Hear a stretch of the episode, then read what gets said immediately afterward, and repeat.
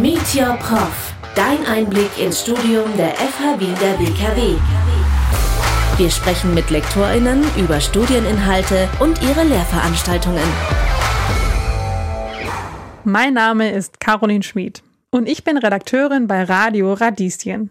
Dieser Podcast richtet sich an alle, die mit dem Gedanken spielen, Unternehmungsführung zu studieren.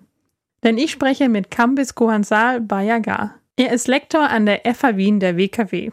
Ich hoffe, wir können euch einen konkreten Einblick verschaffen und ihr habt danach eine Idee, was euch im Studium der Unternehmensführung erwartet. Legen wir los. Herzlich willkommen, Kambis, hier bei uns im Radiostudio. Vielen Dank, dass du gekommen bist und uns ein paar Fragen beantwortest. Ja, danke für die Einladung. Ich freue mich auf alle Fälle auf den gemeinsamen Tag. Du unterrichtest hier im Studienbereich Entrepreneurship. Was unterrichtest du denn genau? Ja, so mittlerweile sind es drei Lehrveranstaltungen. Ich wollte das eigentlich in einem begrenzten Rahmen halten, aber es ist immer mehr dazugekommen. Vor fünf, sechs Jahren habe ich begonnen, also kurz bevor ich 30 geworden bin. Und mittlerweile sind es drei Fächer und die drei Fächer sind einmal Entrepreneurship und Innovation. Da geht es um das Thema Business Planning. Hier stelle ich einen Businessplan, Geschäftsplan. Dann ist dazu gekommen Private Equity und Venture Capital. Da geht es um das Thema Finanzierung, vor allem auch im Startup-Kontext, weil das ist mein, mein, mein beruflicher Werdegang. Und Nummer drei ist Lean Analytics. Da geht es darum, wie ich Daten nutze für die Produktentwicklung, aber auch die unternehmerische Entwicklung. Also worauf muss ich schauen, wie setze ich das auf, wie teste ich etwas und entwickle dann quasi mein Produkt effizient weiter. Was machst du denn beruflich? Irgendwas mit Startups, hast du gerade schon gesagt. Ja, also ich habe 2011 herum begonnen, im Startup-Bereich, im Tech-Bereich aktiv zu werden, habe damals mein erstes Startup mitgegründet, mit aufgebaut. Das nennt sich What You Do, so im Bereich äh, Bildung, Education etc. Das habe ich direkt nach dem Abschluss auf der WU Wien gemacht, habe dort mitbegonnen und war dann jetzt zehn Jahre aktiv als wirklich Gründer. Bin dann später auch ins Angel Investing gegangen, was ich jetzt noch mache, dass ich investiere in Startups weiterhin. Deswegen auch das Thema Private Equity Venture Capital. Aber seit zwei Jahren bin ich primär in der Funktion des Head of Startup Services bei der Wirtschaftskammer Österreich und damit der offizielle Vertreter der Startups innerhalb der Kammer. Serviciere sie, aber mache gleichzeitig auch das Policymaking, also die politische Interessensvertretung. Was ist für dich denn an Startups so besonders oder warum sind Startups cool und sollten unterstützt werden? Ja, ich meine, alle Unternehmenstypen und Formen sind cool, auf alle Fälle. Was Startups halt wirklich besonders macht, ist der Fokus aufs Wachstum und natürlich auch auf den Export, auf die Internationalisierung. Wir bei der Wirtschaftskammer generell jetzt, wenn man sich das Startup-Ökosystem anschaut, definieren Startups quasi im engeren Sinn. Also es gibt gewisse Faktoren, die du erfüllen musst als Unternehmen, damit du überhaupt als Startup giltst, weil am Ende bist du auch ein Unternehmen. Aber was sind das für Faktoren? Das eine ist eine zeitliche Begrenzung, nämlich maximal zehn Jahre ab dem Gründungszeitpunkt. Dann giltst du noch als Startup, darüber was halt nicht dann ist es so, dass du quasi einen hohen Fokus auf Personalwachstum, Umsatzwachstum oder auch, wenn du zum Beispiel eine Applikation hast, etc., Userwachstum setzt. Da rede ich jetzt nicht, dass du 20, 30 Prozent im Jahr wächst, sondern quasi dich verdoppelst, verdreifachst, etc. Das heißt, das Wachstum ist anders. Es muss nicht immer gut gehen. Es kann auch dann sein, dass du quasi schnell wächst und dann quasi das abbauen musst wieder, aber das ist halt der Fokus. Dann der Internationalisierungsgrad. Über 70 Prozent aller Startups in Österreich generieren Umsätze im Ausland sehr international fokussiert, meistens weil auch eine Softwarekomponente dabei ist und man dadurch leichter ähm, internationalisieren kann. Was auf alle Fälle auch wichtig ist, ist die Innovation. Eine Art technologische Innovation, eine Innovation im Geschäftsmodell. Es gibt auch im Kreativitätsbereich einige Startups.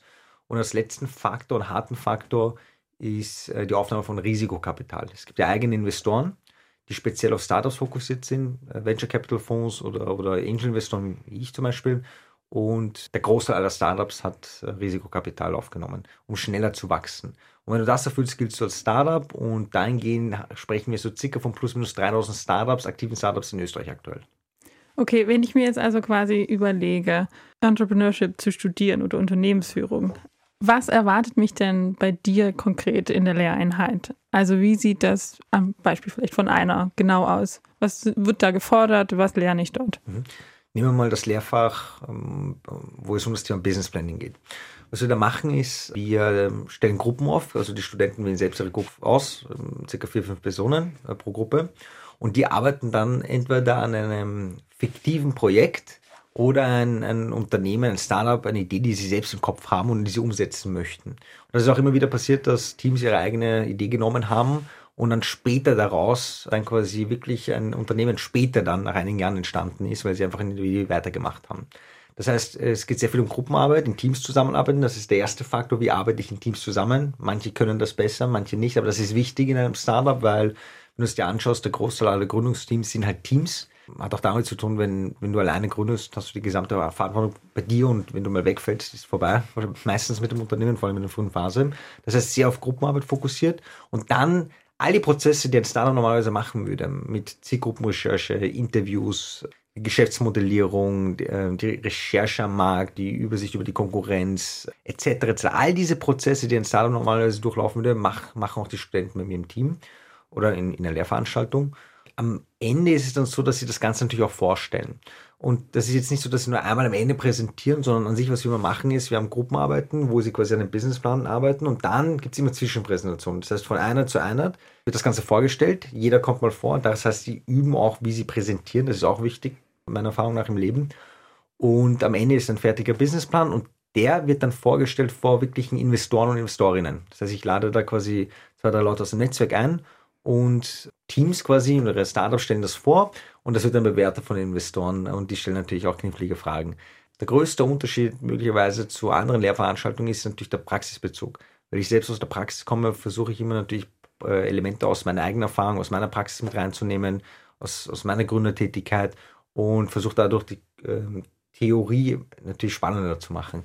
Und ich glaube, das ist auf alle Fälle ein, ein Merkmal der Lehrveranstaltung. Ich habe noch nie einen Businessplan geschrieben. Wie schreibt man denn den? Man muss ja quasi sämtliche Evaluitäten ein bisschen vorhersehen, oder? Also es ist so, ein Businessplan ist ein Businessplan. Also die Betonung auf Plan. Äh, es ist gut, was zu planen. Du kannst aber nicht alles vorausplanen. Aber du solltest deine Zahlen im Griff haben, deine Einschätzung im Griff haben. Du solltest deine Überlegungen, dein Bauchgefühl validieren durch Interviews, durch Recherche, durch Daten etc. Wichtig ist aber immer darauf vorbereitet zu sein, wenn du auch dann wirklich dein, dein Startup umsetzen möchtest, dass der Markt sich schlagartig ändern kann. Durch irgendeinen Vorfall, durch irgendeinen Konflikt, durch irgendeine Art von Krise, die entsteht. Und dann ist die Frage, wie schnell und wie erfolgreich reagiere ich darauf. Da gibt es einen, einen, Begriff, der nennt sich äh, Pivotieren, Pivot machen. Das heißt, ich ändere mein Produkt äh, oder grundlegend mein Produkt um meine strategische Ausrichtung äh, bzw. mein Geschäftsmodell etc. Viele erfolgreiche Unternehmen haben das über die Dauer ihres Lebenszyklus immer wieder gemacht, weil der Markt manchmal sich einfach ändert und dann wird verlangt, okay, dass ich auch darauf reagiere und mein ursprüngliches Produkt funktioniert dann vielleicht gar nicht mehr. Ich habe ein Beispiel, ich hatte ein, ein Startup im Mobilitätsbereich, Carplois, die damals, da wurden sie übernommen, letztes Jahr gekauft. Das heißt, es Pave Commute. Was die gemacht haben, ist, die haben eine App für Mitfahrgelegenheiten für Mitarbeiter und Mitarbeiterinnen geschaffen. Und vor der Pandemie damals sehr erfolgreich, war absolut Top-Thema, weil auch sehr nachhaltig, umweltbewusst, das Ganze wurde mitgemessen, wie viel CO2 eingespart wird. Dann kam die Pandemie und der Großteil der Leute fährt natürlich nicht in die Arbeit, weil sie sagen, bleibt zu Hause. Und dadurch ist das Geschäftsmodell zusammengebrochen. Da ist die Frage natürlich, wie reagiere ich darauf? Und die haben natürlich auch pivotiert, denn ein Produkt anders fokussiert, ein anderes Produkt sogar entwickelt, etc. Deswegen, Plan ist wichtig, Plan ist gut, aber du musst auch in Szenarien denken. Du musst darauf vorbereitet sein, dass sich gewisse Sachen einfach ändern und dann musst du gegebenenfalls dich auch ändern. Also muss man eigentlich ziemlich flexibel und auch kreativ sein. Also Flexibilität ist auf alle Fälle ein wichtiges Merkmal. Ich denke, du solltest nicht zu flexibel sein, im Sinne von, nur weil du siehst, dass es im ersten Moment nicht klappt, dass du sie gleich aufgibst. Äh, du brauchst auch eine gewisse Beharrlichkeit. Aber Flexibilität ist wichtig und Kreativität auch, weil was du ja oft siehst da draußen, ist halt viel Copy-Paste, oder? Und Copy-Paste kann in Ordnung sein. Das sehe ich auch zum Beispiel, man schaut sich einen Markt an, sieht, okay, wie viel Konkurrenz gibt es da, das, was sie gut machen, kopiere ich für mich. Aber wenn du eins zu eins dasselbe machst wie der anderen, schaffst du keine echte Differenzierung und dadurch auch keine Bindung zu deinem Klientel. Was heißt das? Du kannst sehr leicht ersetzt werden. Deswegen ist Kreativität ein wichtiger Punkt. Wie schaffe ich trotzdem, mich zu anders zu positionieren? Wie schaffe ich Ideen zu haben, an die andere nicht denken? Das ist auf Dauer auf alle Fälle ein, ein großes Alleinstellungsmerkmal dann. Ich stelle allen Lektorinnen, die ich interviewe, dieselben drei Fragen. Ganz kurz nur, aber bitte ehrlich. Die erste Frage ist, welche Voraussetzung muss ich für das Studium mitbringen, wenn ich es denn studieren möchte? Fachlich brauchst du jetzt nicht unbedingt ganz spezielle Voraussetzungen. Ich meine, es wäre gut, wenn du Praxiserfahrungen selbst mal gesammelt hast, etc. Aber was wichtig ist, du musst auf alle Fälle, das verlange ich halt, wissbegierig sein, du musst ambitioniert sein, du musst in Teams arbeiten können, du musst Fragen stellen können, auch wenn das nicht quasi für jeden oder jede ein, äh, so leicht ist. Manche sind schüchterner. Das ist auf alle Fälle wichtig. Und dann musst du einfach die Fähigkeit haben, gute Recherche zu machen. Nämlich, was gibt es an Lösungen und draußen, was gibt es an Innovationen, wie schaut die Konkurrenz aus, etc. Das heißt, diese Fähigkeit zu recherchieren, äh, so wie es vielleicht möglicherweise Journalisten schon machen, das ist wichtig, Basis, um überhaupt ein, ein vernünftiges Produkt auch später dann entwickeln zu können. Was lerne ich während des Studiums? Also jetzt speziell bei dem Fach, wie du einen Businessplan erstellst, von Anfang an bis quasi zum Ende, wie ich präsentiere, wie ich in Gruppen zusammenarbeite. Bei den anderen geht es ein Stück weiter. Also beim Private Equity und Venture Capital ist es ja sehr finanzorientiert. Also wie finanziere ich ein Startup, welche Mittel gibt es da, Eigenkapital versus Fremdkapital, wie schaut das aus, was ist die Konstellation, wie gestaltet man das rechtlich, das ist schon sehr fachlich. Und bei Lean Analytics wiederum wie werte ich Daten aus, wie analysiere ich Daten, was gibt es für Tools da draußen, Instrumente, die ich nutzen kann, warum ist das wichtig, warum nicht, etc. Die beiden sind noch fachlicher, wobei Business Planning eher das große Ganze ist, wo halt von jedem dieser Aspekte ein Teil quasi zumindest oberflächlich abgedeckt wird. Bei den anderen geht es mehr in die Tiefe. Wie sehen die Jobchancen aus nach Beendigung des Studiums? Also ich denke bei der FH Wien, der WKW an sich ganz gut, weil er sehr starken Zugang zur Wirtschaft gegeben ist, also sehr praxisorientiert. Man ist auch natürlich im starken Austausch mit vielen Unternehmen, Startups, Corporates, öffentliche Einrichtungen etc. Das heißt, die Chancen stehen ganz gut. Was aber auch möglich ist, dass ich selbst das gründe. Worauf ich achte, dass natürlich auch durch meine Lehrveranstaltungen es auch mehr Gründungen einfach gibt. Und es gibt einige meiner Ex-Studierenden, die jetzt mittlerweile auch gegründet haben, in verschiedensten Inkubationsprogrammen drin sind. Und das ist natürlich auch gut zu sehen. Vielen Dank für den kleinen Einblick. Danke für die Einladung und hat mich sehr gefreut.